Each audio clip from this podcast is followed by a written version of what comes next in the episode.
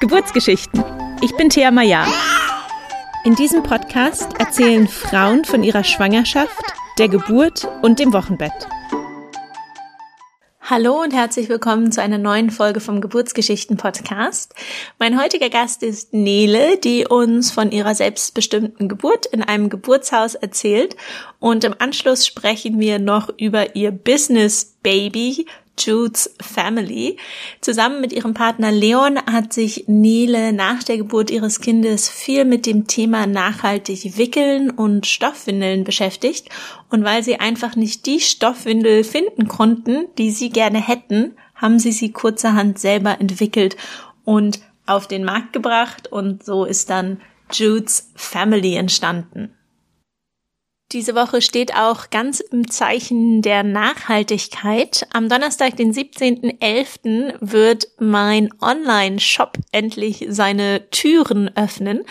Zusammen mit meiner Cousine Lucia habe ich eine kleine, aber feine Kollektion an schönen Dingen für Mamas und Babys entworfen. Wir haben Bellybinds, die Frauen im Wochenbett unterstützen und für Babys haben wir wunderbar knallig bunte Schnullerketten und schöne Rasseln. Und Lucia hat all diese Dinge handgefertigt in ihrem Studio in Berlin und alle Materialien, die wir dafür verwenden, sind upcycled, also wiederverwendet, Dinge, die schon ein Leben vorher hatten und jetzt eine neue Berufung gefunden haben in unseren schönen Produkten. Wie gesagt, ab dem 17.11. geht der Shop online auf meiner Webseite zu finden unter theamaya.com slash shop und für 10% Rabatt kannst du dich über den Link in den Show Notes für mein Newsletter anmelden und bekommst dann 10% Rabatt auf deine erste Bestellung in unserem neuen Online-Shop. Hallo und herzlich willkommen, Nele. Schön, dass du uns heute von deiner Geburt erzählst. Vielen Dank für die Einladung. Ja, sehr gerne. Magst du dich kurz vorstellen? Wer bist du? Was machst du? Wie sieht deine Familienkonstellation aus? Sehr gerne. Ähm, also ich bin Nele, ich bin 30 Jahre alt, ich wohne in München mit meiner kleinen Familie. Eigentlich komme ich aus Berlin. Ähm, aber seit ein paar Jahren sind wir jetzt hier in München. Ähm, ich bin Gründerin von Jude's Family, ein Unternehmen für nachhaltiges Wickeln. Und ähm, ich habe einen Sohn gemeinsam mit meinem Partner Leon. Ähm, der wird jetzt bald zwei. Also der Sohn, nicht der Partner. das äh, wäre rechnerisch etwas schwierig, wenn der Partner erst zwei wird. ähm, ja, über Jude's Family werden wir später nochmal reden. Nachhaltiges Wickeln ist auch ein ähm, leidenschaftliches Thema, über das ich gerne rede. Aber wir fangen erstmal mit der Schwangerschaft an. War die denn geplant oder war die eine Überraschung? Ja, unsere Schwangerschaft war auf jeden Fall geplant und gewünscht. Ähm, wir waren vorher, ähm, Leon und ich, äh, drei Monate in Namibia und Südafrika mit äh, Van und Zelt unterwegs und waren völlig auf Wolke 7 aufgetankt mit Vitamin D und ähm, mega verbunden und ähm, haben uns gesagt, okay, jetzt sind wir uns endgültig sicher, dass wir auf jeden Fall zusammen auch eine Familie gerne gründen möchten und haben dann direkt, als wir wiedergekommen sind, ähm, losgelegt und dann sind wir auch sehr schnell schwanger geworden, zum Glück. Schön. Hast du ähm, einen Schwangerschaftstest gemacht oder wie hast du gemerkt, dass du schwanger bist? Ja, ich habe wirklich die Tage gezählt. Also es war irgendwie alles super aufregend und ich habe die Tage gezählt, ähm, bis meine Periode kommt, beziehungsweise eben nicht kommt und dann hatte ich irgendwie mir so den, die Idee gesetzt, okay, am vierten Tag, wenn es drei Tage zu spät kommt, quasi am vierten Tag mache ich dann den Test und dann war es wirklich die Nacht vom dritten auf den vierten Tag und ich konnte einfach nicht mehr schlafen, weil ich die Vorstellung so aufregend fand. Und ähm, bin dann mit dem äh, uralten, wahrscheinlich überhaupt nicht mehr funktionsfähigen äh, Schwangerschaftstest, den ich seit Jahren bei mir zu Hause rumliegen hatte und der auch mit uns durch irgendwie 50 Grad in der namibianischen Wüste unterwegs war, ähm, habe ich diesen Test gemacht, äh, mitten in der Nacht und der war auch positiv. Habe ich Leon natürlich sofort aufgeweckt, der völlig verpennt sich auch gefreut hat. Und dann am nächsten Tag haben wir dann nochmal einen frischen Test besorgt und der war auch positiv. Und dann ein paar Wochen später waren wir dann beim ähm, Gynäkologen und haben da nochmal per Ultraschall das Ganze bestätigt. Aber ich habe es schon auch irgendwie gespürt. Also ich war, ähm, ich meine, da hat mir auch gedacht, das kann man sich natürlich auch einbilden, aber irgendwie war da was. Also ich habe das schon auch irgendwie gespürt. Und du hast also, du hast gesagt, du hast es gespürt. Waren das körperliche Empfindungen oder war das so ein, ja, Gefühl? Kannst du das ein bisschen genauer beschreiben? Ja, oder mehr so was so mulmig, aufregendes im Bauch, also wie so ein bisschen wie so Schmetterlinge im Bauch. Also ich glaube, es war auch einfach, weil ich so diese Vorstellung, dass es jetzt sein könnte, wir haben uns einfach so gefreut und irgendwie fanden das so eine aufregende Vorstellung, jetzt irgendwie eine Familie zu starten, dass es einfach, egal ob es jetzt sofort geklappt hätte oder nicht, war es einfach eine mega aufregende Zeit, weil wir uns so darauf gefreut haben. Also mhm. es waren jetzt nicht körperliche Symptome irgendwie ähm, im Sinne von Übelkeit oder so, sondern eher so eine Aufregung irgendwie. Ja. Wie ging es dir denn dann im ersten Trimester? Hattest du Schwangerschaftssymptome? Kaum. Also ähm, so ein bisschen natürlich einfach ähm, alles wurde weicher, der Bauch ist langsam gewachsen und so. Ähm, aber Übelkeit oder irgendwie, dass es mir schlecht ging, hatte ich zum Glück gar nicht. Also da war ich auch sehr dankbar. Ich habe mir auch sehr viel Ruhe genommen in der Zeit und ähm, immer, wenn ich Lust drauf hatte, irgendwie einen Mittagsschlaf gemacht oder irgendwie ähm, ja mich nicht gestresst. Das ging sehr gut, weil ich ähm, zu der Zeit schon meinen Job, den ich vorher gemacht habe, gekündigt hatte und dadurch ähm, flexibel war. Ähm, und ähm, ja, körperliche Symptome hatte ich eigentlich gar nicht. Ähm, das, da war ich auch sehr dankbar für. Ja, und dann irgendwann nicht allzu weit in deine Schwangerschaft hinein fing ja dann auch der erste Covid-Lockdown an. Genau, ja, also das war eigentlich, genau, dann ziemlich genau so dritter, vierter Monat ging es dann los. Wir waren noch, ich weiß noch, wir waren äh, noch Skifahren mit Freunden und ich habe die ganze Zeit irgendwie völlig stolz mein Mini-Bäuchlein vor mir hergetragen. und dann äh, der, sind wir zurückgekommen aus Österreich und dann ging's los. Also das war dann, dann war es eh tote Hose. Ja. Genau was ja manchmal in der Schwangerschaft auch von Vorteil sein. Ja. ja. Ähm, du hattest schon erwähnt, ihr wart dann ähm, im ersten Trimester bei der Frauenärztin. Wie ging es sonst für euch weiter? Hast du dir auch eine Hebamme gesucht?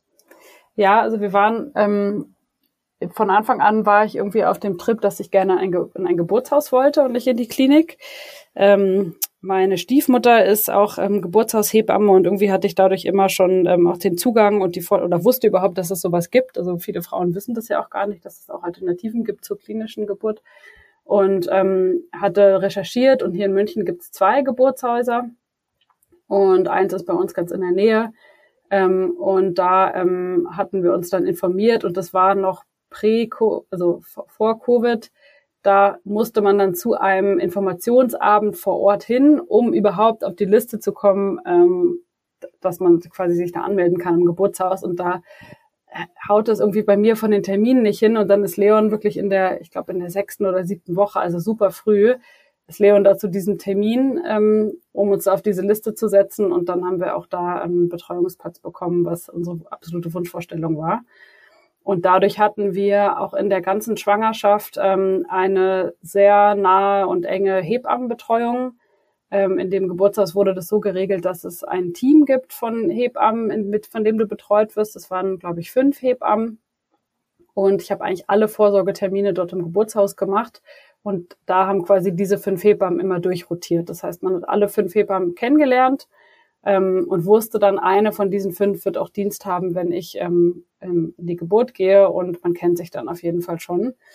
Und ähm, bei meinem Frauenarzt ähm, oder in der Frauenarztpraxis ähm, war ich schon länger nicht mehr so zufrieden und war deswegen auch happy, die ganzen Vorsorgesachen eigentlich bei den Hebammen zu machen, außer halt die größeren Ultraschalltermine. Da, da bin ich dann immer noch in die Praxis gegangen.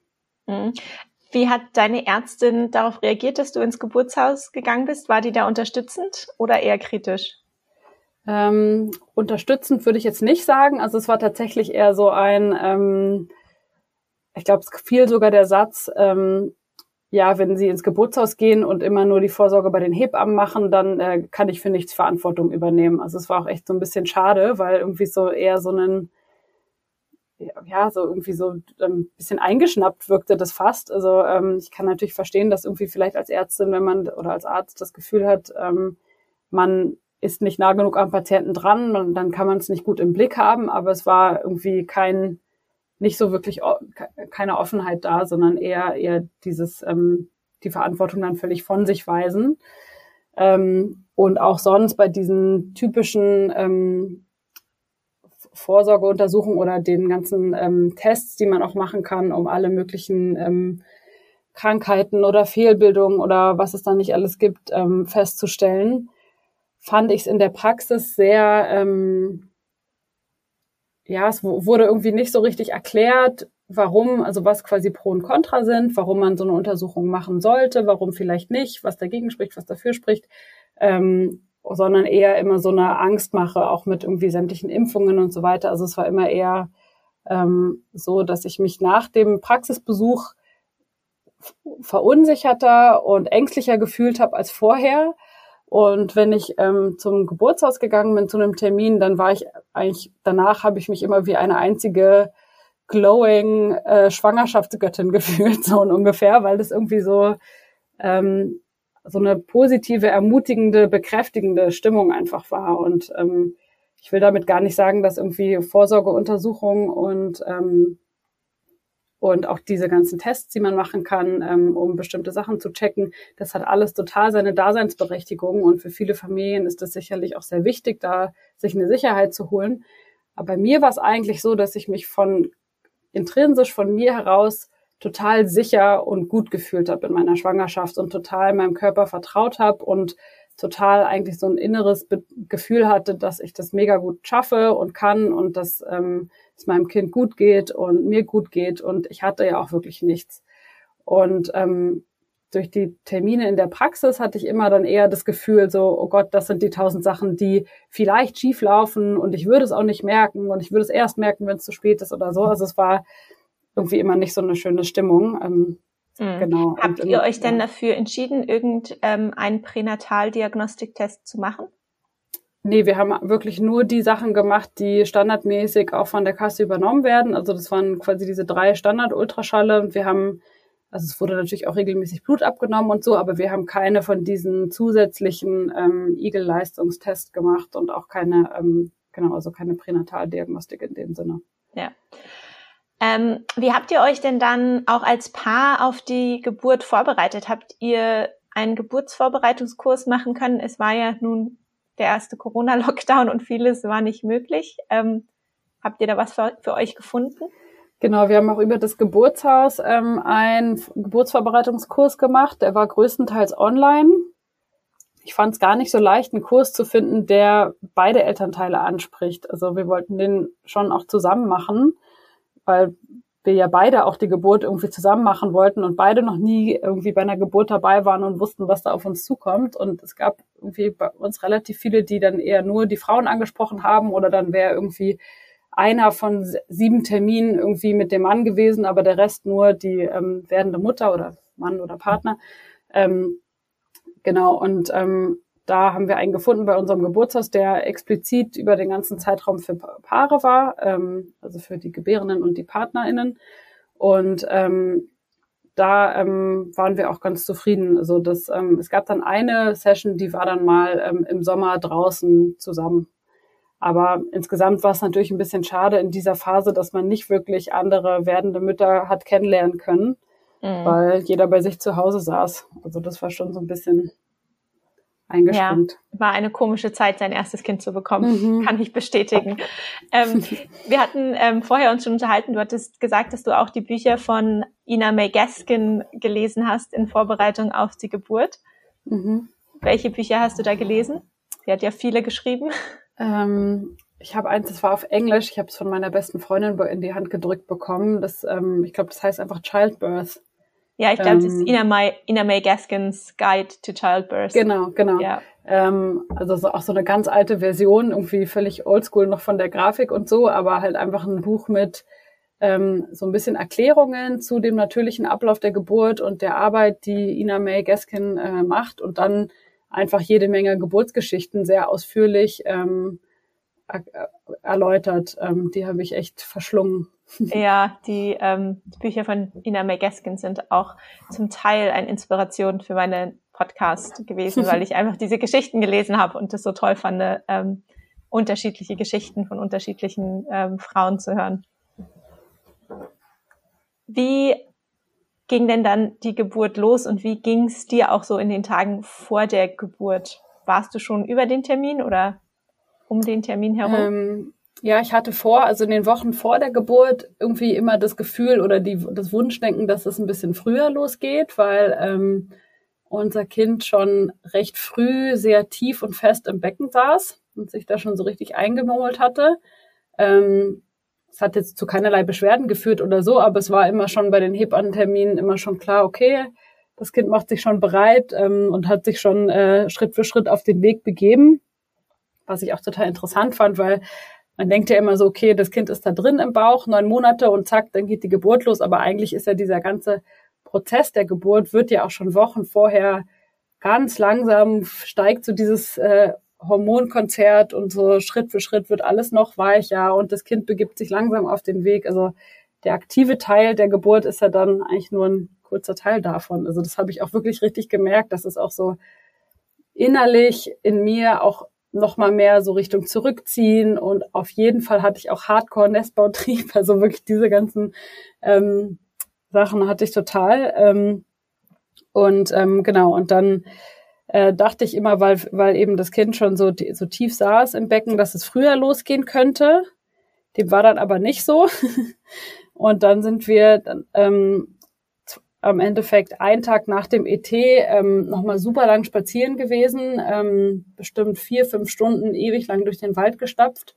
Und danach war ich auch richtig groggy, habe mich einfach nur noch ins Bett gelegt und irgendwie Äpfel gegessen. Also das war auch so ein Teil meiner Schwangerschaft. Ich habe wirklich jeden Tag fünf, sechs Äpfel gegessen. Ähm, und dann ähm, eingeschlummert und dann am nächsten Morgen ging's los. Also es war dann im Endeffekt zwei Tage über dem Termin. Also ziemlich pünktlich, würde ich sagen. Ja, und wie hast du gemerkt, dass es losgeht? Ähm, ich bin aufgewacht, so morgens um sieben. Ich kann es gar nicht mehr so ganz genau sagen, aber es fing auf jeden Fall mit so einem Ziehen, krampfartigen Ziehen an und ich wusste einfach, das ist es. Also es war ja so ähnlich wie vielleicht noch so leichtere oder mittlere Periodenkrämpfe, ähm, noch überhaupt nicht ähm, stark, aber es war direkt von Anfang an eigentlich auch eine Regelmäßigkeit da. Ähm, und dann bin ich aufgestanden und ähm, erstmal so ein bisschen in der Wohnung rumgetigert und dann habe ich irgendwann gedacht, so jetzt gehe ich nochmal duschen. Das war auch sehr angenehm, ähm, unter der Dusche zu stehen, aber es war wirklich von Anfang an recht regelmäßig. Und dann habe ich irgendwann Leon aufgeweckt ähm, und dann ähm, war ich eigentlich direkt so voll im Tunnel, also voll in, in the zone und bin einfach so für mich in der Wohnung rumgetigert, habe mich irgendwie kurz aufs Sofa gesetzt, auf den Sessel gesetzt, kurz im Vierfüßlerstand, also immer das, was sich gut angefühlt hat, bin da, hab da so die ähm, Feen oder Wellen, wie ich es immer genannt habe, ähm, möglichst positiv, ähm, so weggeatmet und weggelaufen sozusagen. Okay, und ähm, zu, an welchem Punkt ähm, habt ihr dann entschieden, ins Geburtshaus zu gehen? Wir haben dann, glaube ich, morgens, also nach ein paar Stunden, als es immer ähm, die Abstände immer kürzer wurden zwischen den Wellen, haben wir ähm, dann mal angerufen bei den Hebammen. Ähm, die hatten dann gesagt, ja, solange ihr noch das irgendwie gut zu Hause managen könnt, dann bleibt zu Hause. Ähm, da war auch gerade dann äh, eine Geburt, also im Geburtshaus gibt es schon zwei Zimmer, aber das ist für die natürlich trotzdem angenehmer, wenn nicht irgendwie alles gleichzeitig läuft. Ähm, und ähm, die meinten dann, ja, ruft noch mal an, wenn ihr das Gefühl habt, ihr braucht Unterstützung und ihr schafft es nicht mehr alleine. Dann ähm, sind wir also noch weiter zu Hause geblieben. Leon hat noch irgendwie, also es war echt witzig, weil ich bin wirklich alleine durch die Wohnung getigert die ganze Zeit. Wir haben so einen langen Flur und dann bin ich immer hin und zurück und immer ins Wohnzimmer und ins Schlafzimmer. Und Leon hat währenddessen ähm, noch zwei Sauerteigbrote gebacken. Wir hatten irgendwie durch die verschiedenen Lockdowns wie alle anderen irgendwie Bananenbrot, Sauerteigbrot, Hobbys entwickelt und ähm, hatten so einen Sauerteigstarter, wo ähm, Leon dann echt noch richtig gutes Brot gebacken hat, was uns dann im Wochenbett sehr zugute kam.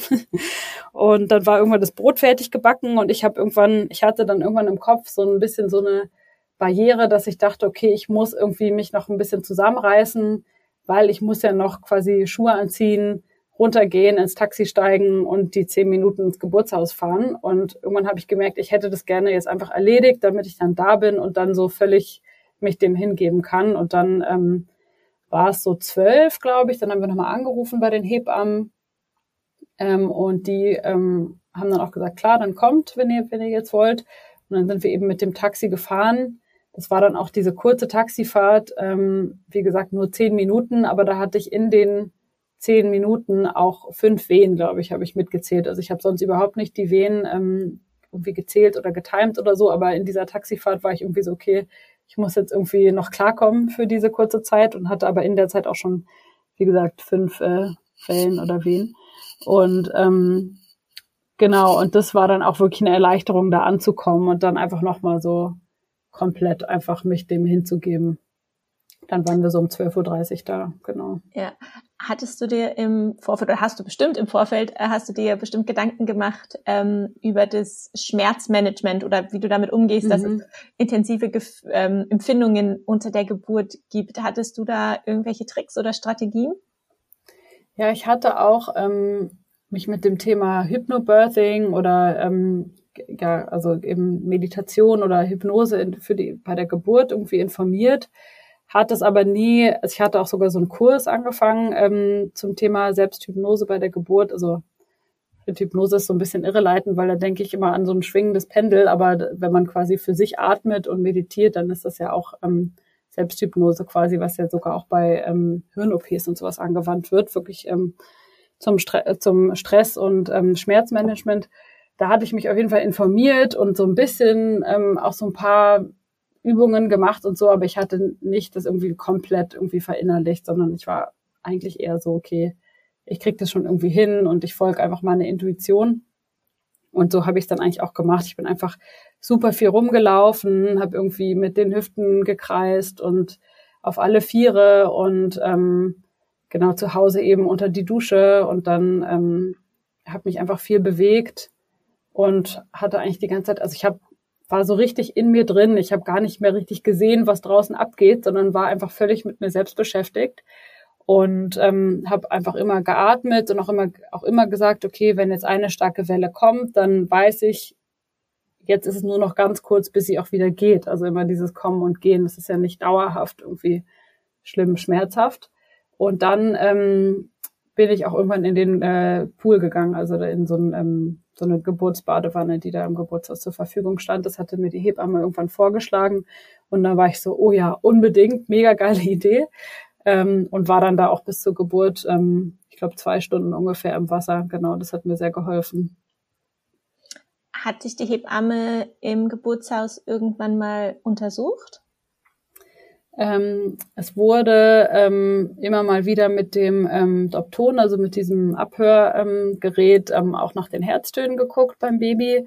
Ähm, es wurde auch mehrmals, also immer mal wieder gefragt, ob die Hebamme mich auch vaginal untersuchen kann. Und es war aber dann immer in dem Moment so, dass ich gesagt habe, nee, jetzt gerade würde es mich voll aus dem Flow bringen, möchte ich gerade nicht. Und ähm, da bin ich auch mega dankbar, dass sie das akzeptiert hat, weil da habe ich im Nachhinein auch ähm, mit anderen Hebammen gesprochen und die haben gesagt, okay, krass, eine Geburt komplett ohne ähm, auch mal den äh, Muttermund sich anzugucken, haben sie selber irgendwie auch noch nie gemacht. Also das war wohl, glaube ich, relativ außergewöhnlich, dass sie wirklich da komplett darauf vertraut hat, dass ähm, das sich schon so entwickelt, wie es soll.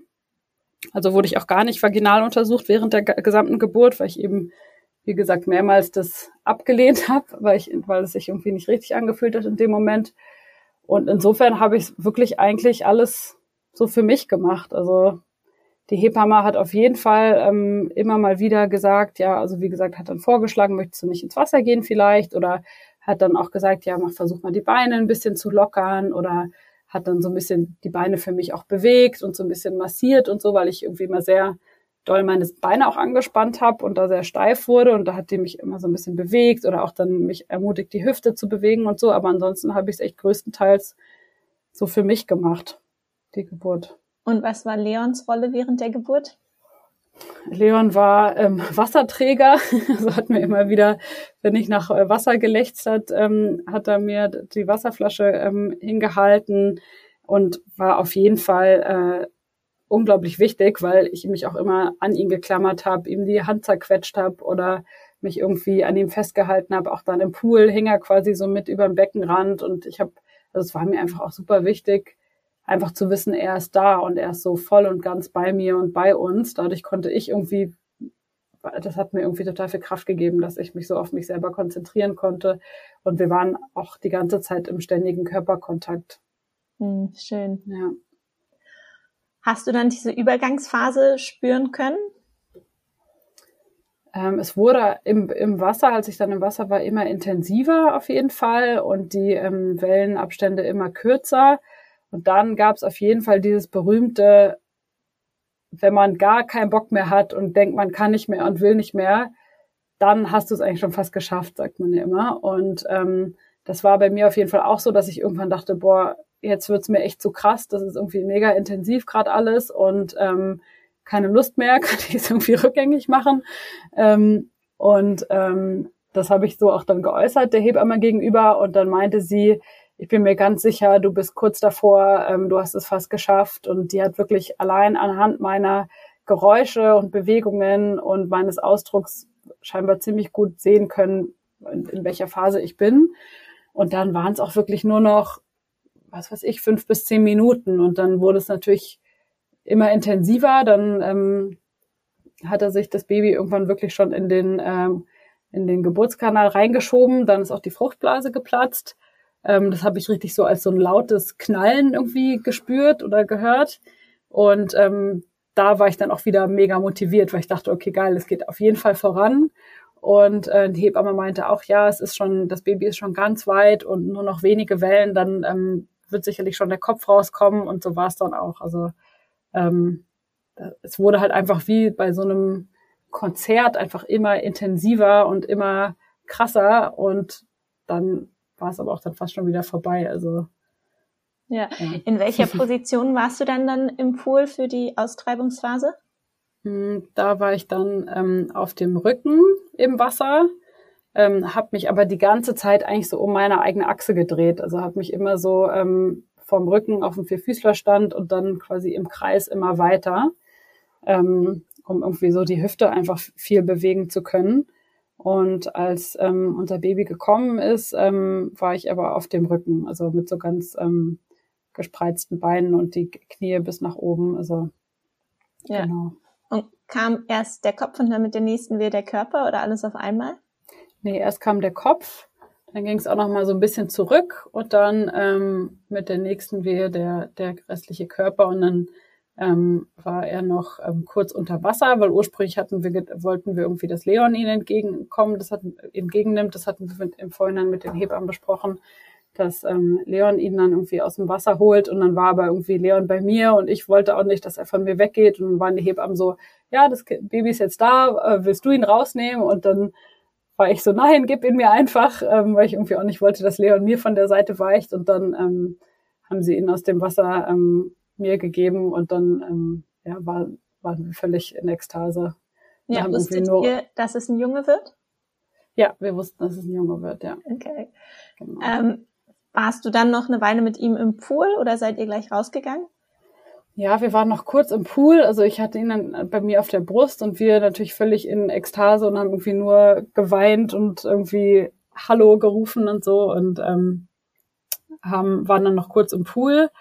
Ähm, aber nicht so lange. Also dann war es war mir auch dann schnell relativ kalt. Also ich davor habe ich überhaupt nicht gemerkt, was hatte das Wasser für eine Temperatur oder was schwamm da im Wasser rum und so. Also da hatte ich überhaupt keinen Blick für. Und dann sobald der Kleine da war, hatte ich aber, ähm, wurde es mir dann auch kalt und dann wollte ich auch raus. Und dann haben ähm, sind erstmal Leon und der Kleine auf das Bett gegangen in dem Geburtshauszimmer und haben da ähm, schon Skin on Skin gekuschelt. Und ähm, dann haben die zwei Hebammen mir eben aus dem Wasser geholfen und mich so ein bisschen abgetrocknet. Und ähm, ich war auch total zittrig dann auf den Beinen und so. Und dann ähm, bin ich auch zu den ähm, beiden ins Bett dazugekommen und dann haben wir da quasi weiter gekuschelt. Kam dann im Bett die Plazenta hinterher? Ah, nee, die kam noch im Wasser. Die, ah, okay. die kam ähm, dann auch relativ schnell im Wasser. Genau. Okay, verstehe. Ja. Und als ihr dann im Bett lag, hast du den Kleinen dann angelegt? Ja, ich wollte eigentlich, ähm, hatte ich diese Idee ähm, vom Breast Crawl, dass quasi man ihn einfach auf die Brust legt und ihm auch wirklich Zeit gibt, so ein bisschen ähm, selber sich den Weg zur Brust zu, zu finden. Also das hatte ich vorher gelesen, dass die Babys eigentlich da das sehr selbstwirksam auch ähm, selber finden können. in dem Moment war es dann irgendwie doch so, dass wir relativ schnell dann irgendwie ihn aktiv angelegt haben, also ihm nicht so wirklich diese Zeit gegeben haben. Ähm, ich weiß im Nachhinein gar nicht wieso. Ich glaube, ich würde es bei der nächsten Geburt irgendwie nochmal probieren, ob man dem Baby nicht einfach mit ein bisschen mehr Zeit da eben das auch die Möglichkeit geben kann, selber den Weg zu finden. Mhm. Ähm, genau, aber dann haben wir ihn ähm, angelegt. Ähm, er war aber ziemlich schläfrig und also hat auch vorher beim bei der Geburt ähm, hat dann schon auch irgendwie geschrien und so und war auch wach, aber war irgendwie auch einfach mega entspannt und war jetzt nicht so sofort super hungrig und ähm, an, an der Brust. Also das war dann auch so ein bisschen, das glaube ich eine Sache, die ich im Nachhinein ein bisschen anders machen würde, da nicht so mir die Hektik zu machen, dass sofort irgendwie super viel Kolostrum rauskommen muss und sofort ähm, er super viel trinken muss, weil ich glaube, er war einfach noch so ein bisschen verpennt und musste erstmal klarkommen und man hätte einfach mit ein bisschen mehr Zeit, wäre das auch von alleine gekommen und so war es dann doch so ein bisschen so irgendwie der Versuch, das rauszustreichen und ihm dann irgendwie in den Mund zu tröpfeln oder dann haben wir sogar auch auf dem Löffelchen so ein bisschen Kolostrum ihm gegeben und so. Und ich glaube, das hätte, den Stress hätte man sich eigentlich sparen, also meine Vermutung, dass man sich das auch hätte sparen können und das auch von alleine mit ein bisschen mehr Zeit gekommen wäre alles. Mhm. Wie lange wart ihr denn dann nach der Geburt noch im Geburtshaus? Ähm, also er kam um 17 Uhr ungefähr und ich glaube um 21 Uhr waren wir zu Hause. Also wir haben dann da noch rumgekuschelt, die ersten Untersuchungen gemacht, also die U1 dann da auch ähm, von, von dem Baby und ich wurde untersucht und dann da noch so ein bisschen rumgelegen im, im Bett. Also es war auch einfach total schön und gemütlich dort. Dann haben wir meine Eltern angerufen und Leons Eltern angerufen und dann sind wir irgendwann ähm, um 21 Uhr ungefähr waren wir dann nach zu Hause, genau. Und wie war dann das Wochenbett für euch? Ähm, das Wochenbett haben wir extrem zelebriert. Also wir haben es wirklich richtig ernst genommen. Wir hatten auch im Vorhinein alles Mögliche an Vorräten und an vermeintlich heilenden Lebensmitteln, irgendwie von Datteln und irgendwelchen Energy Balls und wärmende Eintöpfe und so. Also da hatten wir uns echt völlig eingedeckt und den Gefrierschrank ähm, vorbereitet. Es war ja auch dann wieder Lockdown. Also es konnte ja einen eigentlich auch wirklich nicht so wirklich jemand besuchen kommen und ähm, wir wollten auch dann in der Zeit auch wegen Covid uns irgendwie ähm, jetzt nicht irgendwie so unter die Leute mischen und haben wirklich ich glaube, die ersten, die erste Woche haben wir alle drei die Wohnung nicht verlassen. Also auch Leon ist nicht aus dem Haus gegangen. Dann in der zweiten Woche hat Leon dann, glaube ich, mal den Müll runtergebracht oder so und ist auch selber mal joggen gegangen oder so. Und dann ähm, bin ich, glaube ich, so nach knapp zwei Wochen das erste Mal nach draußen gegangen erst. Also wir haben es echt dann super entspannt angehen lassen und hatten auch nach zwei Wochen die ersten Gäste erst und ähm, haben wirklich diese Babybubble sehr genossen zu dritt. Ja, und die Hebamme aus dem Geburtshaus sind dann auch ins Wochenbett gekommen? Na klar, ja. Also die, ähm, das war dann ähm, eine aus dem Team, ähm, war dann ähm, genau unsere Geburtshaus, äh, unsere Wochenbetthebamme und das war dann auch immer die gleiche, was auch ganz schön war. Ähm, und die war natürlich am Anfang eigentlich täglich da und das war auch für uns super schön. Also wir waren noch, als wir an dem Abend nach der Geburt nach Hause gekommen sind, waren wir so, oh Gott, Hilfe, jetzt müssen wir uns irgendwie hier um dieses kleine Baby kümmern. Ähm, wie, wie, wer hat uns das anvertraut? So, wie kann man uns das äh, da anvertrauen? Wir haben doch gar keine Ahnung. Und waren dann auch super happy, dass am nächsten Morgen direkt ähm, die Hebamme das erste Mal kam und uns irgendwie quasi signalisiert hat, okay, alles okay, ihr macht alles richtig. Und ähm, dann irgendwie jeden Tag und die hat dann auch ähm, immer mir auch immer Massagen gegeben und so. Das war einfach super entspannt alles. Hm, klingt total schön. Ja. Und ähm, aus äh, dieser Zeit mit dem Kind ist ja dann auch eure Business-Idee entstanden und ihr habt quasi nicht nur äh, das erste Jahr mit Baby überstanden, sondern gleichzeitig noch ein Business-Baby gegründet. Mhm. Wann und wie kam denn die Idee zu Jude's Family und habt ihr von Anfang an auch mit Stoffwindeln gewickelt? Ja, also die Idee ähm, oder das Bedürfnis nach Jude's kam eigentlich schon in der Schwangerschaft, haben wir ähm, irgendwie drüber nachgedacht. Also da informiert man sich ja, okay, was braucht man vermeintlich alles, irgendwie vom Kinderwagen zur Trage bis irgendwie ein paar Klamotten und so. Ähm, und ähm, da kommt man natürlich ähm, un, ähm, unvermeidlich auf das Thema Wickeln.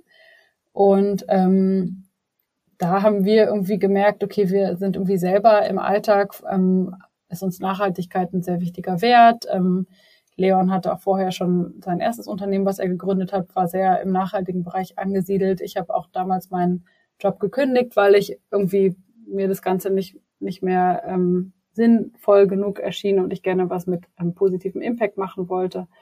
Ähm, und auch sonst, keine Ahnung, seit Jahren benutze ich Periodenunterwäsche anstatt Wegwerftampons und so. Und dann haben wir gemerkt, okay, beim Thema Baby hört das ja nicht auf. Also wir wollen auch da nicht irgendwie plötzlich ähm, jeden Tag ähm, super viel Müll produzieren.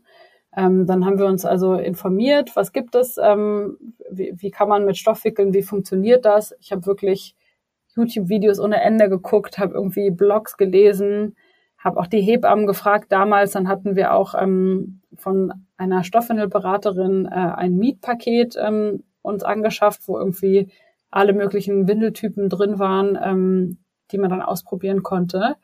Und es war wirklich so eine kunterbunte Kiste an irgendwie verschiedensten Stoffstücken. Und wir waren komplett überfordert. Also wir waren wirklich bereit, da ähm, eine Challenge auf uns zu nehmen, aber diese Kiste stand einfach ungeöffnet oder beziehungsweise einmal geöffnet und reingeguckt und dann nicht wieder angefasst, wochenlang im Wohnzimmer rum und wir haben gesagt, oh Gott, wir müssen uns dem mal widmen, aber wir haben es, also es war einfach nicht intuitiv zu verstehen, wie das Ganze funktionieren soll. Ähm, und so haben wir auch am Anfang ähm, dann mit äh, Wegwerfwindeln gewickelt und haben aber echt täglich da die, die Mülltüten rausgeschleppt und haben uns damit wirklich nicht wohlgefühlt. Haben immer weiter recherchiert, was gibt es für Möglichkeiten für Systeme, haben irgendwie jede Stoffwindel unter der Sonne ausprobiert und irgendwann gesagt, ganz ehrlich, wir sind ja nicht die einzigen jungen Familien, die irgendwie Wert auf Nachhaltigkeit und ähm, ein schlichtes, praktikables Produkt legen. Ähm, das machen wir selber. So, jetzt gucken wir mal, ob wir da selber eine Lösung für finden können. Mhm. Vielleicht und, müssen wir kurz mal für diejenigen, ja. die sich noch nie mit dem Thema Stoffwindeln ähm, ja. auseinandergesetzt haben, die jetzt gerade denken, hä, was ist denn daran vielleicht so kompliziert? Ähm, bei Stoffwindeln denken ja viele vielleicht erstmal wirklich nur an so eine so eine so eine Mullwindel, äh, mhm. ja, die man auch als Spuck, Spucktuch benutzt. Ähm, so wickelt man heutzutage eher selten mit Stoffwindeln und es gibt, wie du gerade schon gesagt hast, verschiedene Systeme. Und oft ist es halt, dass man eine ähm, Überwindel hat und dann eine Einlage oder verschiedene Einlagen. Und dann kommt das ins Spiel, was du gerade angesprochen hast, dass es dann kompliziert ist, weil es halt verschiedene Einlagen gibt für verschiedene Saugstärken. Und manchmal muss man die zusammenklicken, manchmal muss man die zusammen äh, mit einem Klettverschluss zusammen machen. Und ähm, ja, es kann dann wirklich tatsächlich so sein, dass man vor so einer Windel erstmal sitzt und denkt, ähm, wie geht die jetzt zusammen? Was muss hier wohin? Mhm. Ja, also der Vorteil von diesen, dieser Vielfalt an Systemen ist natürlich, dass jeder die für sich individuelle, ähm, perfekt passende Lösung finden kann und je nach, je nach Budget, je nach irgendwie Kind auch und je nach, also jedes Kind hat ja auch ein anderes Ausscheideverhalten. Also das ist natürlich auch super, dass es da so viele Angebote gibt auf dem Markt. Ähm, für uns war einfach wichtig, dass es super straightforward und unkompliziert in der Anwendung ist und irgendwie mit zwei Handgriffen und man nicht noch was zusammenfalten muss oder klicken oder genau wie du gesagt hast, irgendwie was binden muss oder so. Ähm, und ähm, genau, und so sind wir dann auf die Idee gekommen, ein System zu entwickeln, was der Wegwerfwindel möglichst ähnlich ist, also auch mit einem Klettverschluss einfach vorne, also ums Baby rumgelegt wird, vorne geschlossen wird ähm, aber eben in waschbar. Und äh, so fing die Reise von äh, Judes an. Also ähm, ich hatte, wie gesagt, ähm, vor der Schwangerschaft sowieso meinen Job gekündigt und war, hatte mich auch selbstständig gemacht dann. Und ähm, Leon hatte schon ein anderes Unternehmen gegründet und ähm, hatte aber auch Lust auf was Neues. Und so kam das dann so eins zum anderen, dass wir gesagt haben, okay, wir gucken mal. Und dann hat es aber ziemlich schnell auch alles äh, Fahrt aufgenommen. Dann hatten, haben wir Hersteller kontaktiert, ähm, irgendwie alle möglichen ähm, Muster herstellen lassen, das Produkt in, ungefähr ein Jahr lang wirklich weiterentwickelt und so perfektioniert, dass, dass es ähm, uns am praktischsten ähm, vorkam. Und ähm, ja, das war so das erste, erste Jahr mit Baby, also wie, genau wie du gesagt hast, eigentlich mit zwei Babys. Und ähm, dann haben wir ungefähr ein Jahr nach der Geburt unseres Sohnes äh, Judes offiziell gelauncht und haben die ersten Bestellungen bekommen. Ja, sehr schön. Magst du vielleicht kurz nochmal für diejenigen, die ähm, sich, wie gesagt, mit dem Thema Stoffwindeln noch nicht auseinandergesetzt haben, die Vorzüge von Stoffwindeln aufzählen und insbesondere finde mhm. ich nämlich auch immer spannend die Kostenersparnisse. Ja, ähm, also es ist dann natürlich ganz individuell für jeder, jede Familie, ähm, was einem auch wichtig ist. Also ich möchte da überhaupt nicht irgendwie dogmatisch irgendjemand vorschreiben, ähm, wie, er, wie er wickeln soll oder was er verwenden soll. Das kann, glaube ich, jede Familie für sich am besten einschätzen. Aber für uns ähm, waren einfach, also das erste offensichtliche Thema, warum wir gesagt haben, irgendwie das möchten wir nicht, ist das Thema Müll und Umweltverschmutzung, ähm, dass wir einfach gesagt haben, wir setzen ein Kind in die Welt, wir möchten, dass er eine möglichst ähm, friedliche, ähm, saubere ähm, Zukunft hat, dass er genau die Möglichkeiten hat, die wir auch haben. Und die Klimakrise ist eh schon, ähm, wird eh schon krass irgendwie die nächsten Jahre und einiges davon haben einfach wir vorhergehenden Generationen auch ähm, versemmelt. Und wir wollten einfach nicht da noch mehr zu beitragen, indem wir ähm, so viel Müll produzieren, indem wir unser Kind wickeln und er kann das ja nicht entscheiden. Also ähm, das war für uns irgendwie so der ausschlaggebende Faktor, dass wir einfach diesen Müll nicht ertragen wollten. Und Als dazu ganz kurz ähm, ja. mit den Müllmengen auch einfach, um das mal zu quantifizieren. Im Schnitt in der westlichen Welt ähm, wird für in den ersten zwei Jahren von einem Kind ähm, werden zwei Tonnen Müll verursacht durch äh, Windeln. Genau, also ähm, je nach Studie sind es irgendwie eineinhalb bis zwei Tonnen äh, Müll und das ist Müll von der allerfeinsten Sorte. Also es ist ja eine Mischung aus ähm, Kunststoff, also Plastik. Ähm, dann ist noch ordentlich Chemie drin, weil diese super absorbierenden ähm, Chemikalien, die bei der Wegwerfwindel dafür sorgen, dass sie sich so trocken anfühlt. Das ist natürlich ähm, ein chemisches Produkt. Ähm, dann hast du oft noch ähm, andere Stoffe mit drin, manchmal auch Duftstoffe und so weiter. Und dann natürlich, wenn die Windel benutzt ist, menschliche Ausscheidungen. Das heißt, du hast ein, eine, eine Müllbombe aus Plastik, Chemie und Fäkalien, ähm, die natürlich nicht sauber getrennt und dann irgendwie recycelt werden kann, sondern in der Regel geschreddert wird, ähm, verbrannt wird und ähm, selbst dann, das, was, wenn es verbrannt wird, bleibt noch was übrig, was dann natürlich ein ähm, besonders giftiges Gemisch ist am Ende. Und diese Mischung wird, da muss natürlich irgendwie entsorgt werden und es wird teilweise zum Beispiel dann in Beton gegossen, in ehemaligen Bergwerken ent, entsorgt zum Beispiel. Und als wir das rausgefunden haben, haben wir uns gesagt, okay, das ist wirklich gaga. Wir setzen hier ein Kind in die Welt und hinterlassen dem irgendwie ein paar Brocken Beton mit ähm, Restmüll irgendwie in irgendeinem Bergwerk so. Und die, auch jede Wegwerfwindel, die jemals produziert wurde, seit in den letzten irgendwie 60 Jahren, das gibt's ja noch nicht so lange, existiert noch irgendwo auf diesem Planeten. Also die liegen alle noch irgendwo hier rum. Das heißt, jedes, jede Windel, die wir noch irgendwie oben drauf geworfen hätten auf den, ähm, auf den Müllhaufen, hätte auch noch ein paar hundert Jahre gebraucht. Also noch weit über die ähm, Lebenszeit unseres Kindes hinaus. Und das fanden wir irgendwie, dachten wir ja, die, die Challenge nehmen wir an, da, da finden wir irgendwie eine Lösung, die ähm, einfach und machbar ist für, ähm, für Familien. Ja. Und den zweiten Punkt, den ich immer spannend finde bei Stoffwindeln, ist auch der Kostenfaktor, weil Stoffwindeln, wenn man sie anschafft, sind ja erstmal teuer, aber wenn man sie dann auf die Lebenszeit rechnet, sind sie wesentlich günstiger als Wegwerfwindeln. Ähm, zum einen, wenn man es einfach auf ein Kind rechnet und die zwei, drei Jahre, die man das Kind mit diesen Stoffwindeln wickelt, aber dann ist ja auch immer noch quasi kann man auch mit einkalkulieren, dass man ja Stoffwindeln auch weitergeben kann und bei einem zweiten, dritten, vierten Kind auch nochmal verwenden kann. Genau, genau so ist es. Also ähm, die Investitionskosten vorneweg sind natürlich ähm, höher, wie du schon gesagt hast. Die ähm, Wegwerfwindeln aus dem Drogeriemarkt kaufst du jede Woche und merkst es vielleicht auch nicht so. Aber ähm, bei den fünf bis sechstausend Windeln, die so ein Kind über eine Wickelzeit braucht, ähm, von zwei, drei Jahren, ähm, kommst du bei Wegwerfwindeln auf mehrere tausend Euro in der Regel. Und ähm, selbst wenn man sich voll ausstattet, ähm, bei Jules jetzt zum Beispiel ähm, mit unserem ähm, Premium-Set, wo beide Größen drin sind und du wirklich genug Windeln hast, ähm, um auch in der Kinderbetreuung oder bei den Großeltern mal welche zu haben, ähm, da gibst du zwar am Anfang äh, mehrere hundert oder sogar etwas über tausend Euro aus, aber du hast über die ganze Wickelzeit immer noch gespart, selbst wenn man die Waschkosten äh, mitrechnet, das ist auch mal eine Sorge, die oft dann kommt, so ja, aber man muss ja noch waschen und Waschmittel und so weiter, die Stromkosten. Selbst wenn man das alles noch mit einrechnet, ähm, sparst du in der Regel immer noch.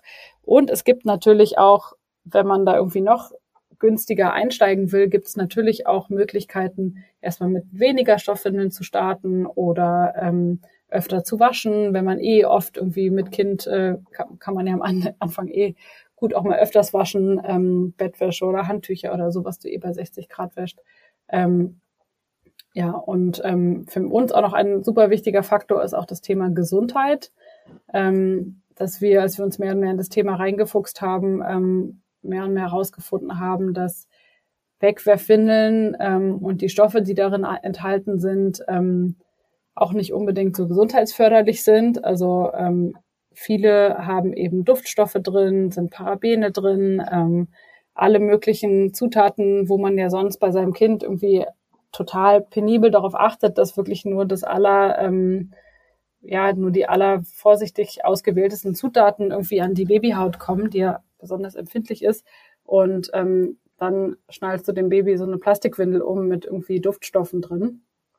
Ähm, und es gibt sogar auch schon erste Studien, die zeigen, dass zum Beispiel durch die erhöhte Temperatur in Wegwerfwindeln, ähm, also so ein erhöhtes Klima, gerade bei Jungs, ähm, diese erhöhte Temperatur ähm, den Hoden insofern schaden kann, als dass es auch zu einer verminderten Fruchtbarkeit führen kann. Das ist alles jetzt noch nicht ähm, in großen Studien belegt und so weiter, aber es gibt erste Anzeichen dafür und das war für uns auch Grund genug, da ähm, auf die natürlichere Art zu wickeln, umzusteigen.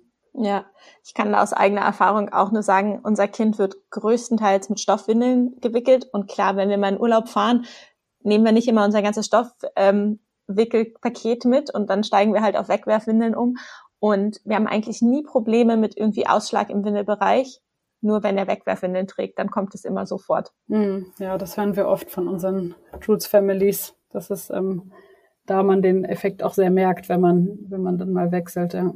Ja. Nele, vielen lieben Dank, dass du uns äh, ja von deinen beiden Babys erzählt hast. Abschließend für diejenigen, die jetzt neugierig geworden sind, ähm, wo kann man Jude's Family finden? Ihr findet uns ähm, unsere Website unter judesfamily.com, also J-U-D-E-S family.com in einem Wort geschrieben. Oder bei Instagram, judes-family. Ähm, können wir ja auch gerne alles nochmal verlinken. Mache ich auf jeden ähm, Fall. Genau, oder ihr googelt einfach Judes Family. Also man findet uns überall im Internet ähm, und kann auch dann auf unserer Webseite sich zum Beispiel ein Probierpaket bestellen. Da ist alles drin, was man braucht, um Judes mal so einen halben Tag auszuprobieren. Ähm, genau, und bei Fragen, wir haben alles Mögliche an Erklärungen, Erklärvideos, Blogs auf der Website und auf Instagram und ansonsten ist unser Customer Care Team auch ähm, immer sehr happy, ähm, sämtliche Fragen, die natürlich dann oft kommen, zu beantworten. Super, Nele. Vielen Dank. Ich wünsche dir und deiner Familie weiterhin alles Gute. Dir auch. Danke dir, Thea.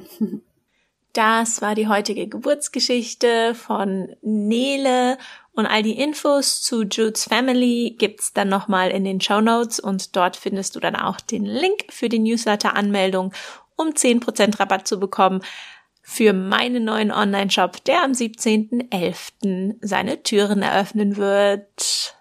Danke und bis nächste Woche.